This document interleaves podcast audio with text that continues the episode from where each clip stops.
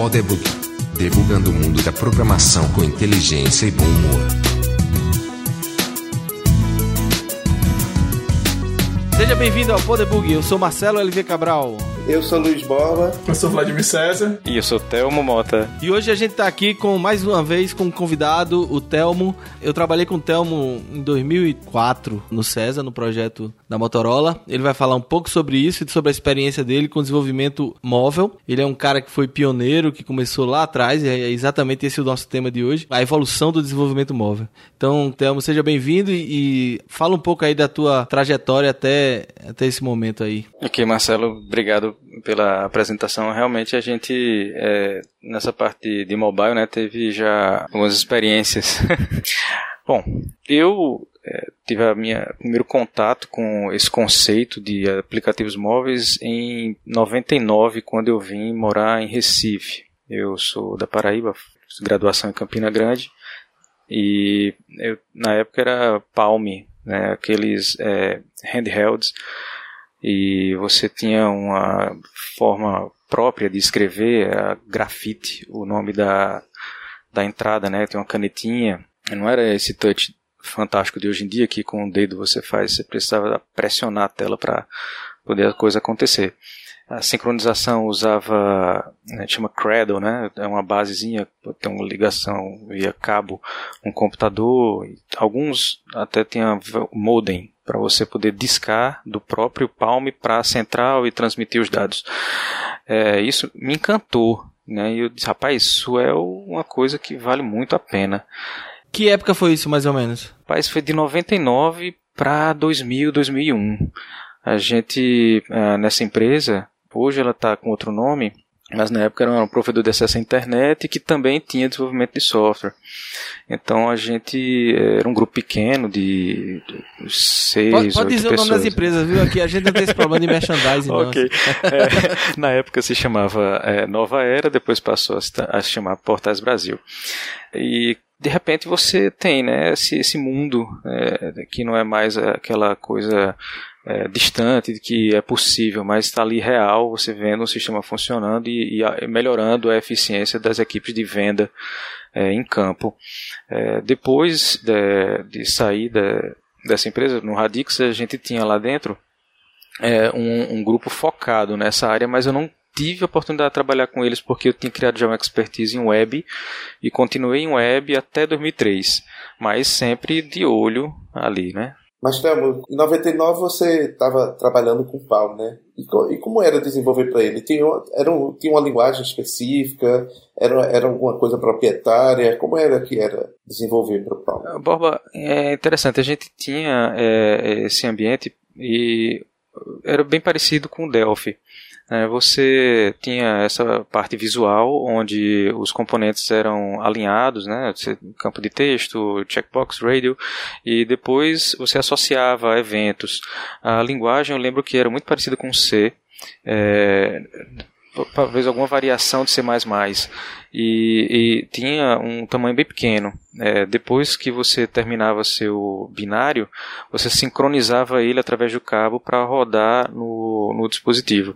A depuração é, podia ser feita com log, é, não, não havia ainda o on-device debug, que é, ajudou muito a gente né, com, com passar das, das tecnologias, né, o avanço das tecnologias, mas na época era muito focado em console, né, se sem out, você via a saída das coisas, os cálculos internos, ou um arquivo. Então, com isso, a gente conseguia ter uma coisa muito fiel, né? Porque o, não havia uma variedade grande de telas.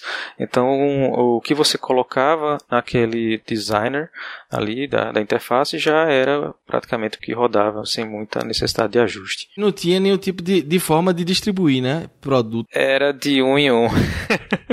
não tinha loja que fosse baixar, não. É, então, se acontecia um, um, problema em campo e um, um certo aparelho desse problema, a aplicação travasse,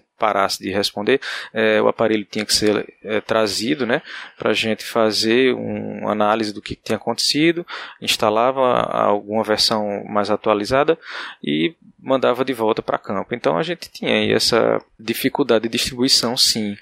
Mas felizmente a, a variedade de rato não era grande, a gente tinha estabilidade, assim, era, era meio raro acontecer né, problemas em campo. Como era, quais eram as características desses devices? Você tinha memória, quanto, você lembra quanto tinha de memória? Ou já é Rapaz, que tinha? É, um, um Palm é, bom na época devia ter uns 50 MB de RAM, é uma coisa muito, muito pequena, porque é, veja bem, os widgets eram, eram, simples, né? Você não customizava muita coisa. Você até tinha alguns com câmera, mas a, muito baixa a, a, resolução. Então não era o foco, né? Usar imagem na, na época era mais digitação. Então a, o consumo de memória do aplicativo não era alto e os dados, né, a armazenagem deles também não ocupava muito espaço. O que a gente mais preocupava é, em algum momento era a forma de sincronizar. É, os aparelhos que tinham modem, eles precisavam discar para a central e só depois de um é, accepting que os dados chegaram com sucesso é que eles podiam ser tratados como passíveis de deleção no, no Palm, porque aí você tinha uma janela de segurança, né? Você tudo que era é, não enviado não podia ser apagado de forma alguma, mas depois que foi enviado, aí, se caso precisasse de espaço, você podia apagar. Então, tinha né, esse, essa preocupação com espaço, com memória, mas não, não, chegava a ser crítico, a aplicação não era complexa. Sabe que eu agora me lembrei da história desse Palm, é que antes do PayPal ser PayPal e fazer o que ele faz até hoje, é, o negócio começou eles fazendo uma solução de criptografia e pagamento para o Palm. Né? Ah. Então, o, o, primeiro business dele era colocar no Palm um software, uma coisa, para fazer uma solução de pagamento com o Palm. E, bom, eles fracassaram magnificamente, mas o que eles aprenderam ali, né, eles depois mudaram para fazer uma solução de pagamento usando e-mail. Você usava o e-mail para fazer transferências via internet. E basicamente é o que eles fazem até hoje. Isso aí deu certo. É, tá, o braço PayPal, né, deles quebrou. É, eu, é, eu tive uma história com Palm, assim, eu não tive acesso, eu não tive muito contato como desenvolvedor Palm, mas tem uma história interessante que eu estava na, na Pita em 2005, por aí, e chegou uma demanda lá de um cliente que Fred Arruda ainda era o presidente, eu acho que era 2005 ainda. Ele ele chegou, ó, tem um problema aqui que talvez você possa resolver. Eu tinha aquela fama do caba hacker, né, que vai tentar resolver o problema das coisas que são mais incomuns. E aí era o seguinte, uma empresa que tinha um sistema de palme, era uma empresa ligada com a área de agricultura, então era, era, era irrigação, parece, e o pessoal ia para o campo, né, coletar dados. Né? O pessoal usava muito palme para coleta de dados, né?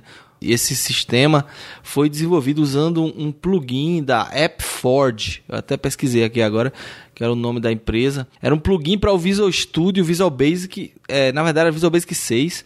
Ele pegava uma aplicação feita em Visual Basic e portava um, um, pouco como esse Xamarin, essas coisas fazem hoje para iOS e tal. É exatamente o que essa empresa fazia, essa AppForge. Então, o problema foi a Oracle comprou essa empresa. Eles desenvolviam também para Symbian, para BlackBerry e tal. E a Oracle queria absorver essa, esse conhecimento. E aí eles compraram e simplesmente deprecaram o produto em si, né? O plugin lá do Visual Basic e tal. A questão é, quem tinha licença se lascou, porque a licença tinha um, uma autenticação via internet se passasse do, do, da data que, que você tinha licença, depois dessa data você tem que pagar de novo, né? Era anualmente você tem que pagar, e aí ele ia no servidor para validar que você tinha ou não tinha pago aquele ano. Então os caras estavam com um problema porque eles tinham que fazer uma manutenção do sistema deles, não conseguiam mais porque a Oracle deprecou o serviço lá de. A, eles deviam ter deixado, né, o, a, autenticando para todo mundo, mas não, eles tiraram do ar. E a solução que eu fiz foi a coisa mais simples do mundo para os cabos usarem. É, existe um aplicativo para Windows que ele cria tipo um sandbox de data hora para qualquer aplicação. Você roda é run at o nome do aplicativo. Você você dá run at e bota o nome do executável e a data hora que você quer e ele engana aquele aplicativo achando que tá naquela data hora. É, e funcionou perfeitamente, assim. Ele rodava, eu fiz um, um, um batch file lá, o cara rodava o ambiente, o Visual Studio, rodando esse Runet e, o, e o aplicativo funcionava perfeitamente. A minha história com o Pablo foi, foi hackeando um, um plugin. plugin só. Tá? Algum de vocês já, já tiveram Palm? Já foram usuários?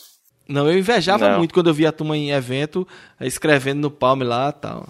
A primeira vez que eu escutei falar do Palm foi um amigo meu que me deu o toque. Eu fui no site da, da Palm e eles tinham acabado de lançar o Palm Professional. Foi o primeiro Palm que, que existiu. Ele tinha, inclusive, a, a, ele funcionava com pilha AAA, que era pilha palito, né?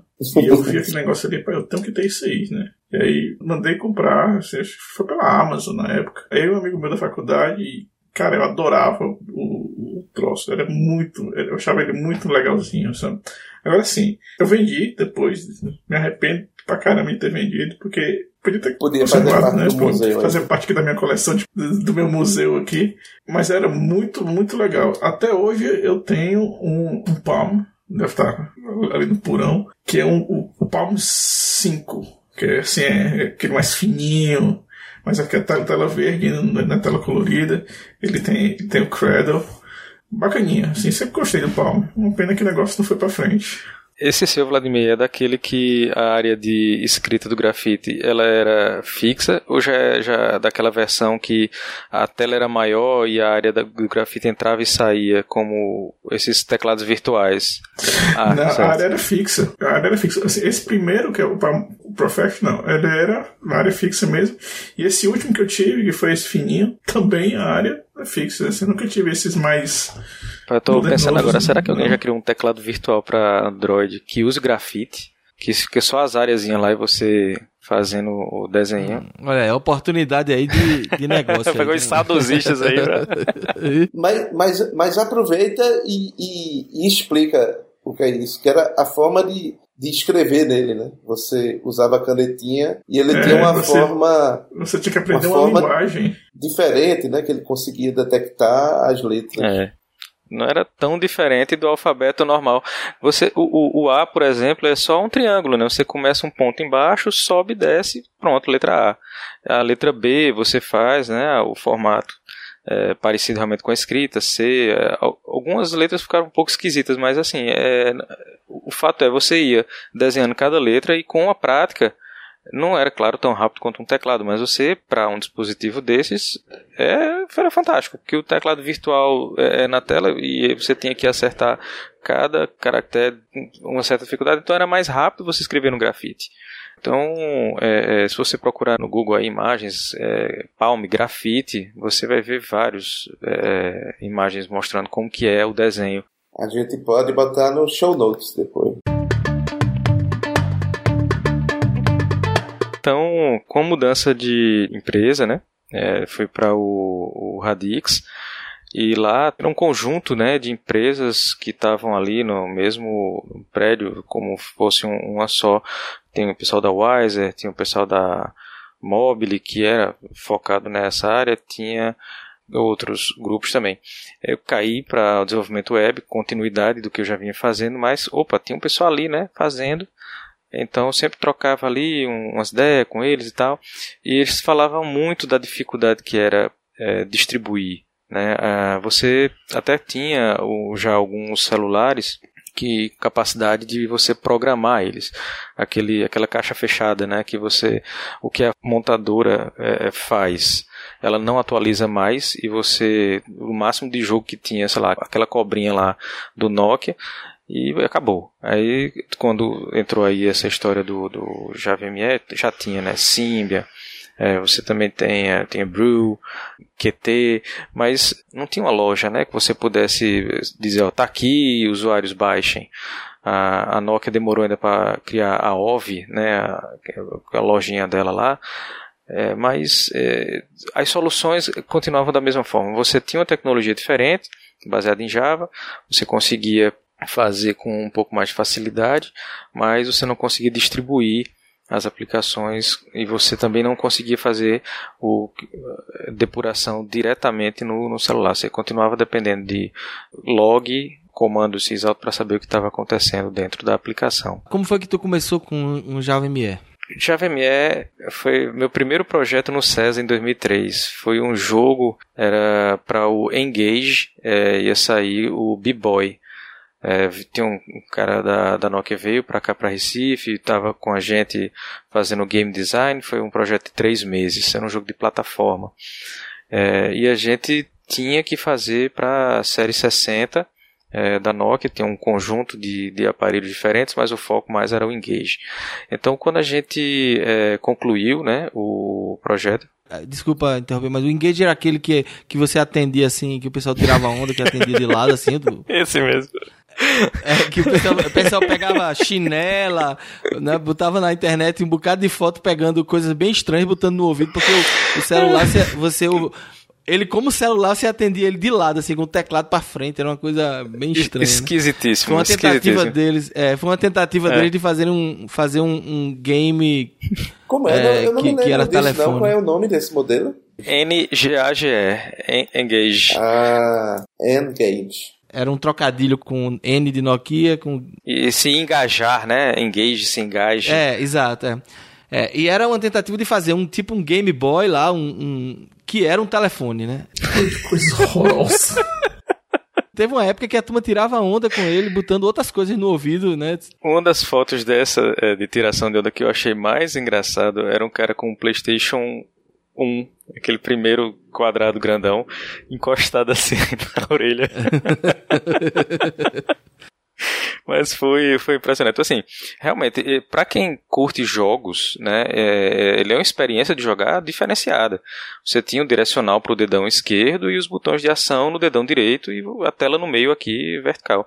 Então, era um, uma época que você tinha uma pluralidade de formatos de celulares fantástica, né? Foi, foi um orgulho porque a primeira aplicação né, mobile que eu, eu fiz, assim, foi até o fim, foi é, embarcada né, por um fabricante e distribuída. E eu procuro foto disso e não encontro. Você não tem esse aplicativo listado em loja. É assim, você pode até botar no currículo, eu fiz, mas o cara disse, sim, mas prove, pode pelo menos uma fotinha pra gente ver. Não tem. Cara, mas tu quer dizer que ele, ele veio com o Engage, Engage, ele veio embutido, ele já veio nativo nele? Isso, era embarcado no Engage, eu acho que Engage aqui do Brasil, porque também depende da região, você escolhe é, é, ah, conteúdos tá. diferentes. Cara, procura no Mercado Livre, pô, tu acha esse negócio. Alguém comprou esse negócio, deve estar tá vendendo deve no Mercado Livre. Algum engage brasileiro, né? É pra eu poder dizer, tá que feio o que fiz. exato, exato. Botar no currículo. Olha, eu já dei uma pesquisada aqui rápido. Tem vários, tem para você escolher. Agora o preço varia entre 200 e 450 reais. 200 reais no engage? Menino, é se me desse de graça, eu aceitava esse negócio. Aí, aí, eu não entendo. Você agora mesmo tá querendo. Vai ser a sua história. Não, veja, é a sua história. É, eu, eu Telmo, eu, Telmo, né, gostaria muito de ter para poder mostrar com orgulho o primeiro aplicativo móvel que eu fiz embarcado, de fato. Mas daí eu pagar 200 uhum. reais por esse orgulho. Não, você não tem o espírito de colecionador. Se fosse, Vladimir ia comprar na hora. Eu já tô olhando aqui. Depois desse projeto com, com a Nokia, infelizmente, assim, o cliente não quis fazer mais é, projetos, né, com, com a gente, mas assim, a base desse jogo, como tinha sido acordado, foi usada para outro jogo de uma empresa que ficava dentro do César, que era a Meantime, né? Ela era especializada em, em jogos com Java ME e foi a base de um, um jogo dele chamado Zack que era um, um mago que usava cartas para fazer magia. Ele tinha a ver com truco e o zap. Então, esse Zack tem. Na, eu acho mais fácil você encontrar coisas relacionadas a Meantime. E a base dele veio desse B-Boy, né? O primeiro projeto lá da Nokia. Quando tu fala base, é a engine, a engine Isso. De, de sprites e tal. A gente teve que trocar, é. né? A propriedade intelectual, a, a, toda a casca do jogo é, foi trocada para o Zack mas a gente conseguiu é, aproveitar a mecânica, né? O, pulo, é, gravidade, coleta de item, posicionamento, várias coisas. No caso do B-Boy, era um, era um anjo que ia salvar umas alminhas, né? E no caso do Zack, ele era um mago que ia salvar umas fadas. Então, é, a temática é bem diferente, mas a, a, mecânica do jogo era, era basicamente a mesma. É, no, no Commodore 64 tem as, a Diana Sisters, não é por coincidência que ela é parecida com os Mario Brothers, né? é, é, tinha o Mario Brothers, mas eles não conseguiram licenciar e eles criaram os Giana Sisters.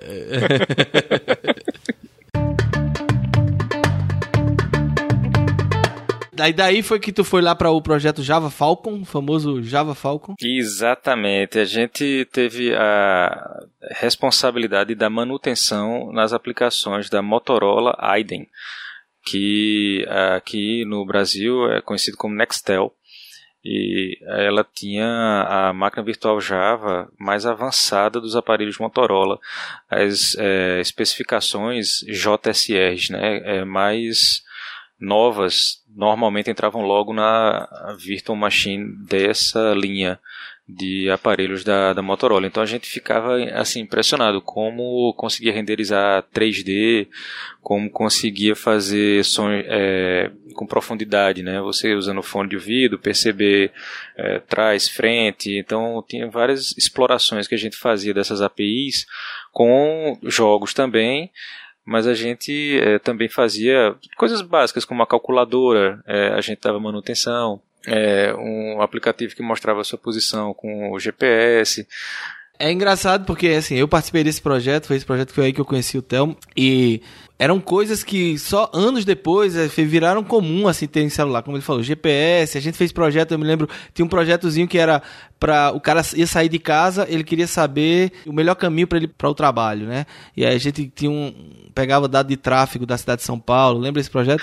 Aí Olha pegava aí. O, o é, os dados via, via web service lá da cidade de São Paulo dos tráfegos e você dizia, ah, eu tenho três rotas para ir para o trabalho. Aí você já pré-cadastrava e ele dizia verdinho, ver, é, vermelho, amarelo, qual era a rota. Quer dizer, coisa que o Google faz isso para a gente hoje automaticamente lá, né? Com o Google Maps de manhã você sai e diz, ah, a sua rota para o trabalho está livre, ou vai demorar tanto tempo para chegar no trabalho. A gente tinha uma coisa já rudimentar, né? Sei lá, 2004, 2005, a gente estava desenvolvendo essa, esse tipo de aplicação. Então, esse, realmente, esses devices da Motorola eram top, top de linha da Motorola, né? Nossa, é, todos tinham GPS, né? Assim, todo Aiden tinha como pré-condição um chip GPS. E a gente tinha o cuidado de é, requisitar localização com uma certa frequência, porque o chip ele esquenta e esfria. Se você demora demais para pedir de novo uma posição com precisão, ele vai ter esfriado e vai gastar bateria para poder esquentar, era um termo que a gente usava, né? E conseguir realmente uma precisão boa. Então você tinha que ter um certo controle ali de timing de quando você ia ficar pedindo a posição. Então, assim, todo esse conceito aí de, de geolocalização tal veio bem antes com esses aparelhos. Massa, massa. Sim, e, e aí, nessa experiência lá do Aiden, qual, qual foi a evolução? Tu, fora essa questão do hardware mesmo, que era mais poderoso, tu acha que esse foi, assim, o ápice do, do Java ME ou, ou, teve mais alguma coisa depois? Porque aí eu perdi o contato total. Depois que eu saí do projeto, que eu fui pra Python lá e tal, eu não sei para onde fui, né? O que é como Rapaz, é que foi assim é, o, o, Java, ME? O, o, Java ME ele é, poderia ter sido o que o Android é hoje, se a Nokia tivesse conseguido é, segurar por mais tempo a loja dela. É, a gente teve a, a OV com integração de billing com as operadoras, então isso era fantástico. Você botava um, um aplicativo, definia lá o preço. O sharing não era tão é, interessante como é o da Apple e do Google hoje em dia, eu acho que era 60% para o desenvolvedor ou 40%. E, mas de qualquer jeito, a pessoa que tivesse um pós-pago entrava na sua conta a compra feita. Se você tinha um pré-pago, já entrava na, nos seus créditos. Então a pessoa não precisava de um cartão de crédito. Então a Nokia tinha um relacionamento muito bom com as operadoras e, e perdeu o bonde, né? não conseguiu é, fazer essa loja realmente vingar é, a experiência do pessoal da Meantime direta com as operadoras era é, realmente leonina. É, um jogo vendido por 10 reais, eles ganhavam um real ou menos por cada venda. Então, você estava muito na mão das operadoras. As pessoas nem sempre acertam de primeira, né? Essa coisa de loja, essa, essa coisa da loja ia tirar o poder das operadoras, né? Para poder colocar na mão do, do seja dos, dos, fabricantes, no caso da Nokia, e dos desenvolvedores, né? Só que não deu certo. Uhum. Mas depois a Apple fez e deu certo, né? Às vezes é, é o mesmo princípio, né? Mas uma coisa, Borba, que, que eu vejo assim, o, o celular ele passou a consolidar muita é, tecnologia diferente, né? A gente teve a comunicação sem fio, é, por exemplo, infravermelho, é, teve uma época que era hype, é você transferir diretamente de um aparelho com outro com infravermelho. Aí depois você tem um Bluetooth e aí é, depois o Wi-Fi. Então com Wi-Fi a coisa explode. Você não precisa mais da operadora para ter acesso à internet, você não precisa de um cabo. Ah, você na sua empresa, na sua casa, você faz dados e a partir daí você pode ter lojas independentes. O fabricante faz o hardware, a operadora só lhe dá conectividade quando você está na rua e você também faz uma loja que a pessoa dona do hardware consegue chegar na loja sem passar pela operadora de telefonia. Então, quando o Wi-Fi popularizou assim nos aparelhos, eu acho que foi o timing certo de ter essas lojas. Antes disso, tudo acabava passando por um cabo ligado a um computador que poucas pessoas vão ter, né, o traquejo de fazer isso aí, ou pelos dados móveis, que hoje é caro, imagine há 10 anos atrás. Então era muito pior. E a loja não existia, né? Assim, uma outra forma de chegar na loja que não fosse cabo ou dados móveis. Agora eu queria voltar um pouco, ainda nessa. Pra gente não sair do Java ME, eu me lembro que um dos problemas que a gente tinha lá no, no Aiden era a questão do tamanho de tela, né? Isso é um problema que até hoje é um problema para Android, mas mesmo dentro da Motorola, cada celular tinha um tamanho de tela diferente e às vezes eles queriam que o aplicativo rodasse em vários celulares. Então, como era no Java, esse problema era resolvido, né? Como é que tecnicamente okay. a gente desenrolava é, isso? É, uma coisa, a gente primeiro a gente não usava o, a biblioteca gráfica padrão porque ela era horrível. É, chama LCD UI. LCD de tela de cristal líquido, tá? UI de User Interface. Então, tudo era customizado. A gente é, criou é, barra de título, rolagem, comandos, é, checkbox, radio, todos os widgets de entrada que você imaginar. E a gente tinha o nosso form, que era um canvas, era essa área branca de pintura e a gente ia posicionando. Então, como a gente tinha controle de tudo, a gente conseguia é, escalar. Então, o posicionamento das coisas eram relativos ao canvas. Então, o canvas crescia e as coisas se reposicionavam dentro dele. Então, é, baseado no código e em proporções, a gente ia fazendo com que as telas é, se esticassem para ocupar o espaço a mais que elas iam tendo com a evolução dos aparelhos. É um meio que é, rubber interface, né? a borracha que vai se, se adaptando ali. Então, o que hoje você vê muito é, é, comum com essa coisa de sites fluidos, né? Quando você faz web móvel, uhum. a mesma coisa que roda no smartphone de poucos pixels, né? Tem que rodar também num tablet com retina. Então, o, o web hoje em dia que faz é, essa preocupação era o que a gente fazia na época, claro, respeitando suas devidas proporções aí. Legal, é. legal. O Vladimir tá é preocupado, né? Ele faz tudo pra iPhone mesmo, é tudo um tamanho só. Agora já nem é mais, né? não, não é nada de um tamanho só. E quando saiu o iPad, as aplicações do iPad era tudo uns iPhone, não. As aplicações tudo estourada enorme no iPad. Mas é, eu não sei se Tamo vai, vai falar sobre isso depois, mas é verdade que os iPhones eles têm tamanho diferente, mas assim, eu completamente abstraio isso aí. Assim, eu programo para uma tela, né? E aí você tem uma série de constraints que você coloca para aqueles objetos na tela. E essa coisa toma conta da disposição do, dos elementos de interface. Então, assim, o fato de ter várias telas e delas terem resoluções diferentes, não, não, atrapalha muito o meu trabalho. Mas não. isso foi tudo uma evolução desse tipo de coisa que foi feito nessa época aí que o Tamo tá falando. Eu acho que muita gente que desenvolveu o iOS e essas frameworks de tela teve essa experiência anterior né, e viu essas dificuldades. Então acho que muita coisa nasceu dessa, dessa primeira geração aí de, de problemas. Mas a Apple soube comer pela beirada, né? Ele começou, só tinha um modelo. Né? Então depois que popularizou, que tá todo mundo lá, e também tem a, tem questão a ver com o formato, né? Não é só o tamanho, ele pode ser maior ou menor, mas com certeza é mais fácil você fazer um negócio menor ou maior se ele mantiver as proporções, né? Agora você vai encontrar coisa com proporções diferentes. Aí é bem mais difícil. Né? Então, a gente estava falando sobre essa evolução de como que a gente programa a tela, né? Que é, realmente no JavaME não existia esse conceito de meta-linguagem. É, só existia o pixel.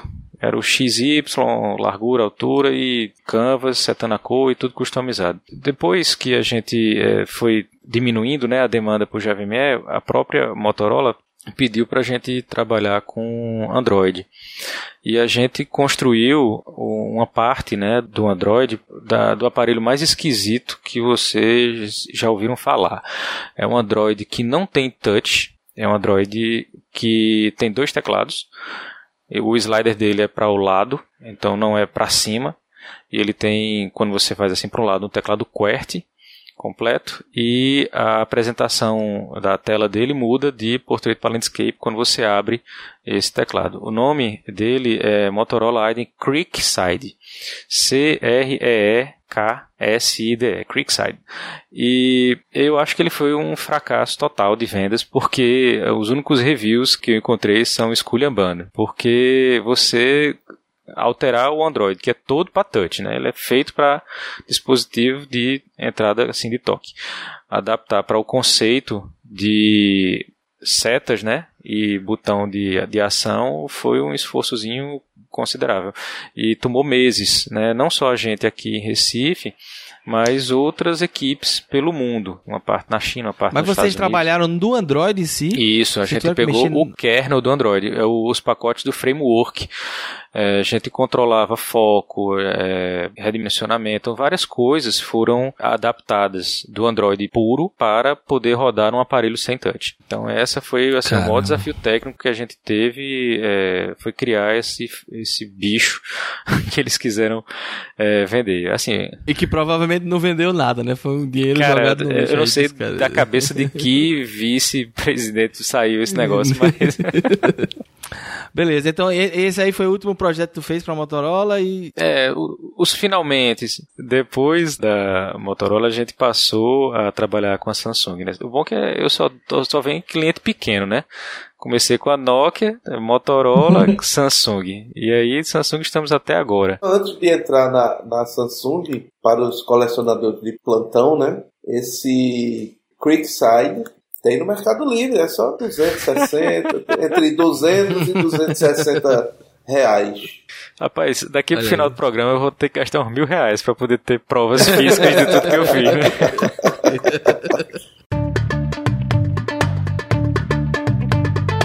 Beleza, vai lá. Aí você tava falando que foi pra Samsung aí. Isso. Aí quando a gente começou a desenvolver efetivamente Android, aí você tem o conceito do layout em XML, né? E a facilidade de você de- definir a interface gráfica numa linguagem que não é de pixels. Você diz a relação entre os elementos na tela, se ele vai ocupar a largura inteira ou se ele vai ocupar só uma parte.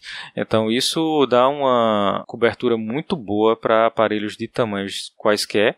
E quando você precisa colocar uma imagem, o Android desde o comecinho já tinha suporte a imagens de resoluções diferentes. Aí você tem é, low DPI, é, medium DPI, é, H, e X, duplo X, triplo X e quanto X eles inventarem aí, quanto maior né, a quantidade de pixels por polegada, maior a quantidade de X DPI que a gente vai criar essas imagens. Então, é, realmente muda muito o conceito. A gente já tem é, o Android é, forçando você a separar responsabilidades, né? Você tem a activity, você tem o service, você tem o adapter, no caso de, de listas, então você já, já organiza melhor seu código seguindo os conceitos da plataforma. E depois do Android e iOS, estou nessa aí desenvolvendo igual o Vladimir já tem mais de ano aí na, no mundo Apple, Xcode e Chibis. Mas tu tá trabalhando com jogos ainda? Eu me lembro que era uma briga danada. Quando chegava jogo no time da Motorola, era assim: chegava um projeto de jogo, aí era briga dos desenvolvedores querendo pegar, né? Porque os, os outros aplicativos era chato, né? calculadora, fazer não sei o quê. Cara, a, a gente tem uma escassez de jogos agora. A gente é, teve ainda até a sorte de propor um jogo e ser aceito por eles. É, foi para um tablet da Samsung, é, chama Zoo Miners, mas é, acho que só saiu na loja da Coreia ou em alguns outros países você não encontra é, para baixar aqui no Brasil. Mas foi um, um, game design feito aqui e o jogo todo implementado aqui também. Foi, foi bem bacana. A gente ainda teve algumas experiências com Tizen também é, por causa da, da Samsung. A gente chegou a fazer um, também um jogo para eles é, desse tipo assim. Você tem é, um, uma cor, aí você tem que tocar naquela cor e cada vez que você acerta, uma linha cai e você tem que acertar aquela cor na linha seguinte. E quanto mais rápido você faz, mais pontos você conquista. A gente chamou de Trash Bean Hero. É um aplicativo para Tizen, parece que foi lançado na Índia. Então, assim, a, por causa dessa diversidade né, de, de sistemas que a Samsung acaba demandando, a gente vem passeando né, pelas plataformas que eles trabalham. Há um tempo atrás a gente fazia as coisas. Por exemplo, quando eu entrei no César, em 2001, a gente trabalhava num projeto, que era um projeto grande para o governo e tal. E tinha todos os estresses, dificuldades. A gente estava usando umas tecnologias novas lá. E, e quando é, o pessoal lá que é, tinha um, eu, eu, vou, eu vou entregar, né? É, Fred Arruda, quando, quando queria botar quente no, no pessoal, aí dizia assim: Rapaz, vocês vão levar não sei quantos meses para fazer isso. Eu, em Clipper, ia fazer isso numa semana, né? eu não tenho a menor sombra de dúvida que as ferramentas que a gente usa, os frameworks, as linguagens, tudo que a gente usa hoje são muito melhores do que antigamente. Isso não, não há nem o que discutir. São melhores e fazem a gente ser mais produtivo. Mas, é, ao mesmo tempo, é, por incrível que pareça. Lá vai o Bob arranjar confusão com o pessoal de Cobol de novo. Não, não, não, não vou, não vou falar mal do Cobol. É, a complexidade da, das coisas que a gente é, faz hoje são também, em muitas ordens de magnitude, mais complexas do que antigamente, né? Exato. É, ou, ou para pegar mesmo no pé, se você quiser fazer um negócio em Clipper, você só precisava ter letras na tela, né? Começa daí. Exato. Ele não se preocupava se a tela era grande, pequena, quadrada, retangular, podia ser um negócio imenso ou um negócio bem pequenininho. No final das contas, ia aparecer umas letras e com, com um label e, e um espaço para o cara digitar o negócio.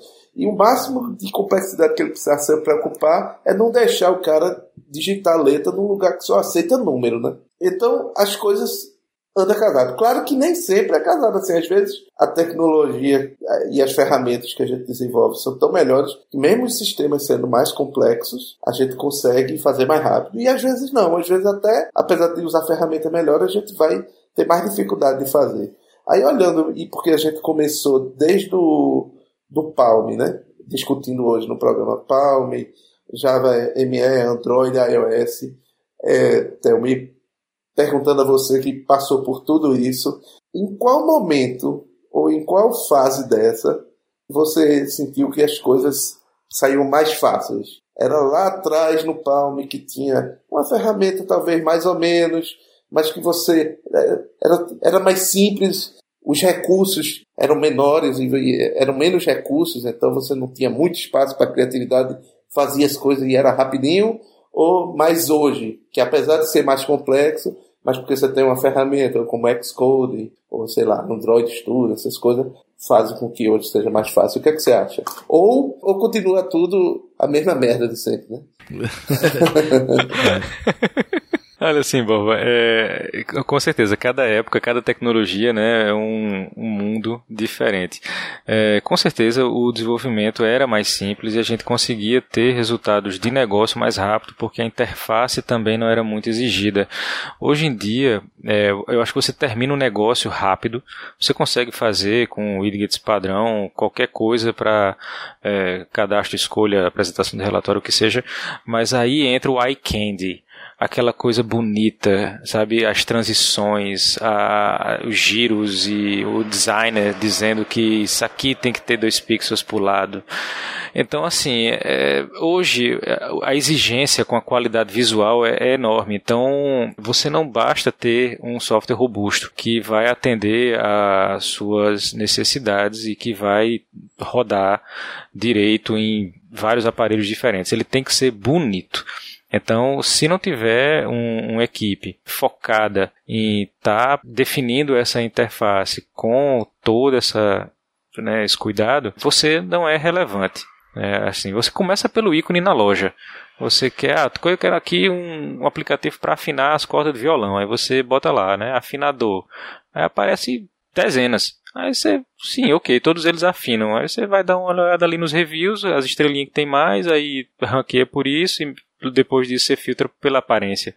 Então, é, num é. mercado hiper competitivo, como é esse de aplicações móveis, eu acho que o diferencial vai ser esse, né? Você não só fazer direito, o que essa eu considero a parte até fácil, é, que é implementar suas regras de negócio, como tem que fazer bonito.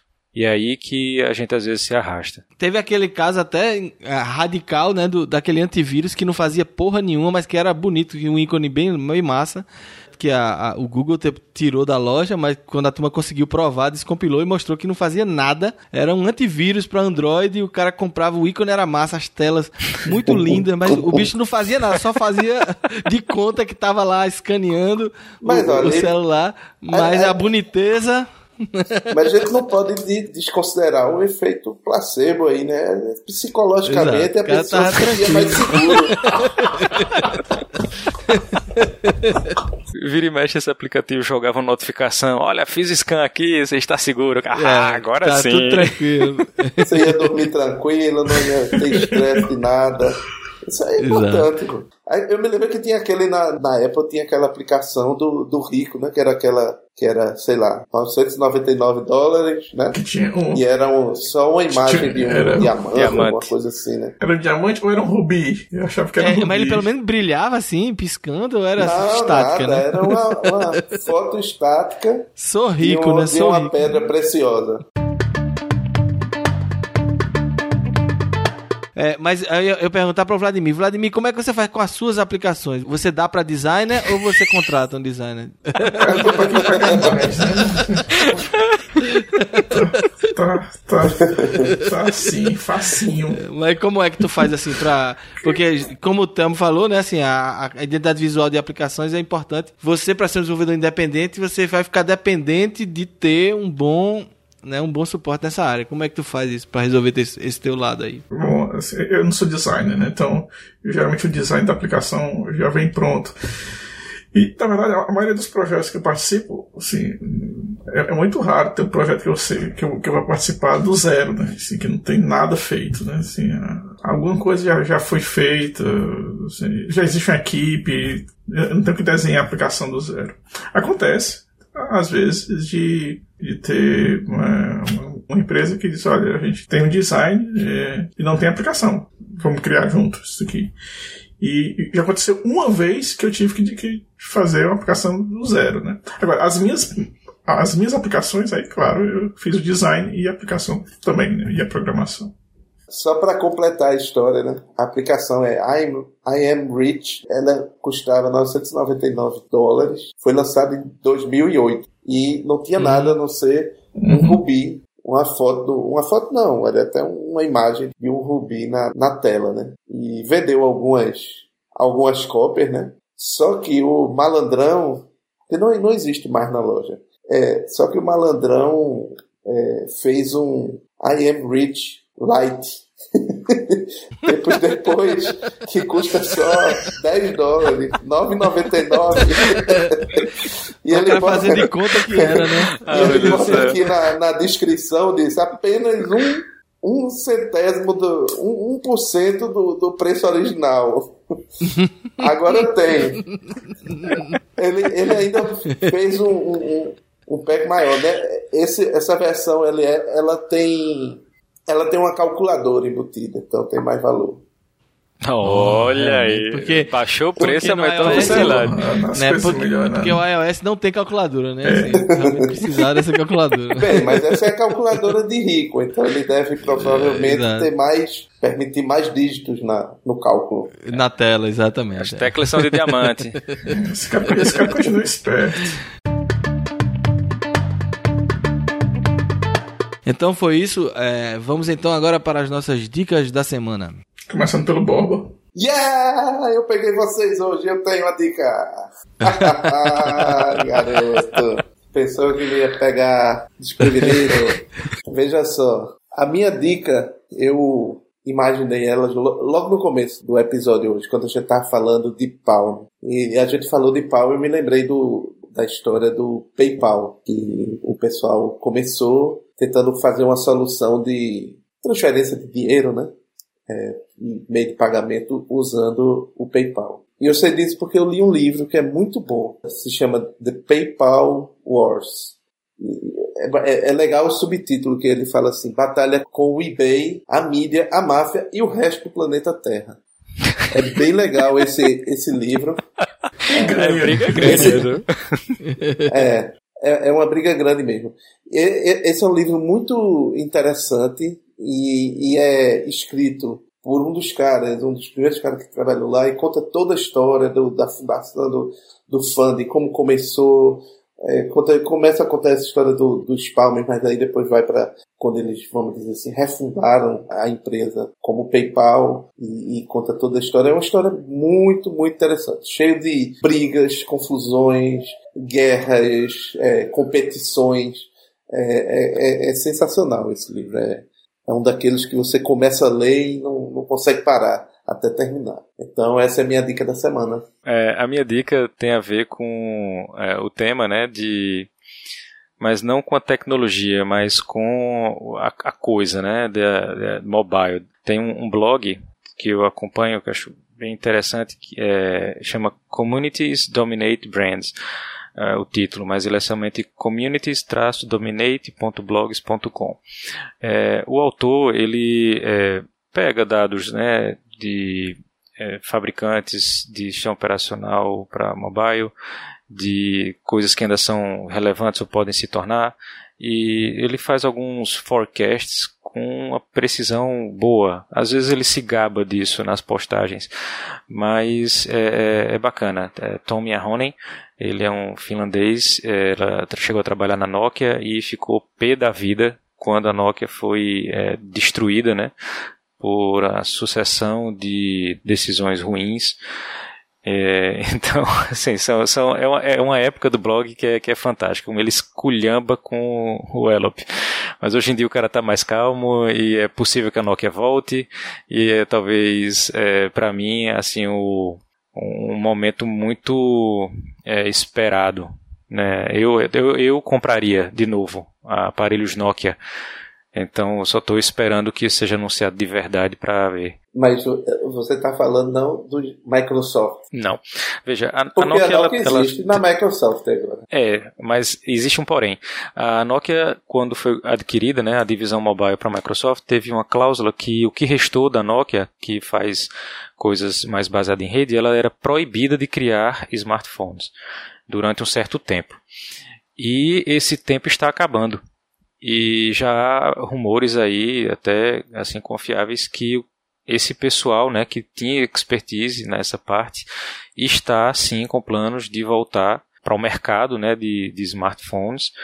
É, só que dessa vez, claro, bem mais enxuto, é quase uma startup. Né? Eles vão fazer provavelmente especificações, vão terceirizar a fabricação e colocar o branding da Nokia e o sistema operacional. Eu acredito que vai ser alguma coisa do Android ou uma variação. Não acredito que eles vão tentar criar um sistema operacional novo a essa altura do campeonato, não. Ou Blue. o Symbian. é, então, assim, eu, eu, acho que, que a Nokia volta, provavelmente volta com Android. E é isso. Bom, a minha dica é o seguinte: vários developers, né, desenvolvedores que estão começando ou ou estão saindo da faculdade, né? Tem aquela dificuldade de saber se país. Será que eu estou escrevendo o código correto? Porque muitas vezes eles vão para a universidade aprender a, a, programar com professores que nunca escreveram código na vida, né? Nunca trabalharam para ninguém. Então o cara fica meio inseguro, né? Assim, e eu conheço isso porque eu conheço pessoas que estão nessa situação, né? Qual seria a maneira de você saber se você pode. Bom, bom participar de, de iniciativas open source é legal, né? Ver código bem feito é uma coisa que ajuda, né? Você, é, como, é como você saber escrever, né? Para saber escrever, você tem que ler. Então, para saber escrever bom código, tem que ler bom código, né? E tem dois livros que eu indicaria que são muito bons, né? Para você ver bom código e ver boas técnicas de, de programação, né? É, um é um chamado Code Complete, ele, ele tá, tá, na Amazon, e o outro é o Clean Code. Eu vou colocar os links aí no, no show notes, mas vale muito a pena, principalmente o Code Complete. Assim, é, é um livro meu referência, todo mundo que tem algum, alguma experiência na, na área de programação já ouviu falar desse livro, ou já leu esse livro, e eu, é uma super indicação. E todos os dois têm até versão traduzida, né? Versão em português. É, como as dicas foram todas técnicas hoje, eu vou dar uma dica pop. É um podcast do meu amigo PH Santos, que é o Pilotando. Pilotando foi uma ideia massa dele que ele teve junto com o Gabriel, que é um, um dos sócios lá do iradex.net, do site deles, de, de podcasts e outras produções. E o Pilotando, a ideia é a seguinte: eles assistem o piloto de uma série e não podem assistir o segundo episódio até fazer o programa. Então eles fazem um programa só dando a opinião deles sobre aquele primeiro episódio, quer dizer, a primeira impressão sobre, sobre aquela série e falando um pouco sobre o que eles viram e, e, e, dando a dica se vale a pena, na opinião deles, obviamente, continuar assistindo ou não. Então no final eles dão uma nota e dizem se vão ou não continuar assistindo aquela série. Então, como eles mesmos dizem, né, é uma forma de você economizar tempo. Você ouve um programinha lá de 25 minutos dele em vez de assistir um, um episódio de uma hora e decide se quer assistir ou não. É bem divertido, eles são bem é, descontraídos na análise e sempre trazem séries interessantes, algumas boas, outras ruins, né? Não é só coisa que eles gostam, não. Eles assistem sem saber mesmo e, e trazem as, as opiniões deles. Então fica a minha dica aí pra, pra galera que quer descobrir séries novas. É, é, é uma boa. Eles já estão na segunda temporada, então tem muita coisa aí pra, pra ouvir. Eu, eu achei interessante essa ideia. Agora eu queria um negócio Aí é uma proposta pra gente fazer. A gente vai fazer um pilotando, mas de coisas mais bizarras. Tipo, assistir o piloto de, sei lá, Dallas. Uma coisa assim mais. mais remota. Uma coisa mais Dallas. remota. É, retropilotando, né? O nome que você É, pronto. pronto, é, PH, PH, a gente vai fazer o retropilotando. Não é cópia, viu? É só uma inspiração. Tá joia. A gente agradece mais uma vez aqui a participação do Telmo. Já virou mais um dos nossos colaboradores. Com certeza ele voltará. Telmo, diga aí suas últimas palavras e valeu aí pela participação. Joia, Marcelo, Borba, Vladimir, muito obrigado pela oportunidade. É, eu escuto vocês desde o primeiro podcast. É um dos poucos podcasts que eu escuto na velocidade normal. O resto é 1,4, 1,5.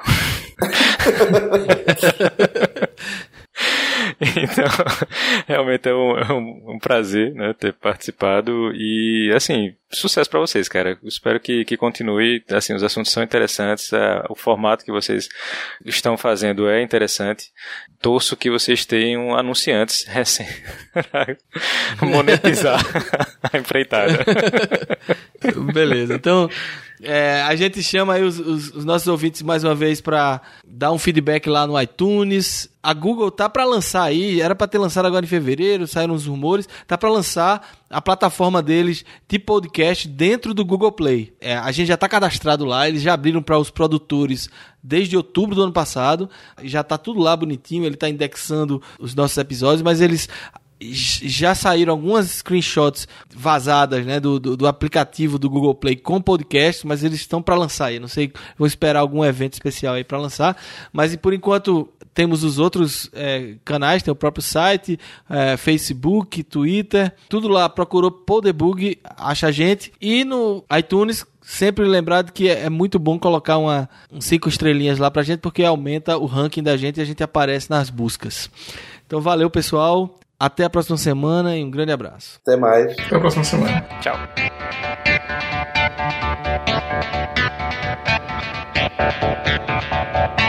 Thank Thank you.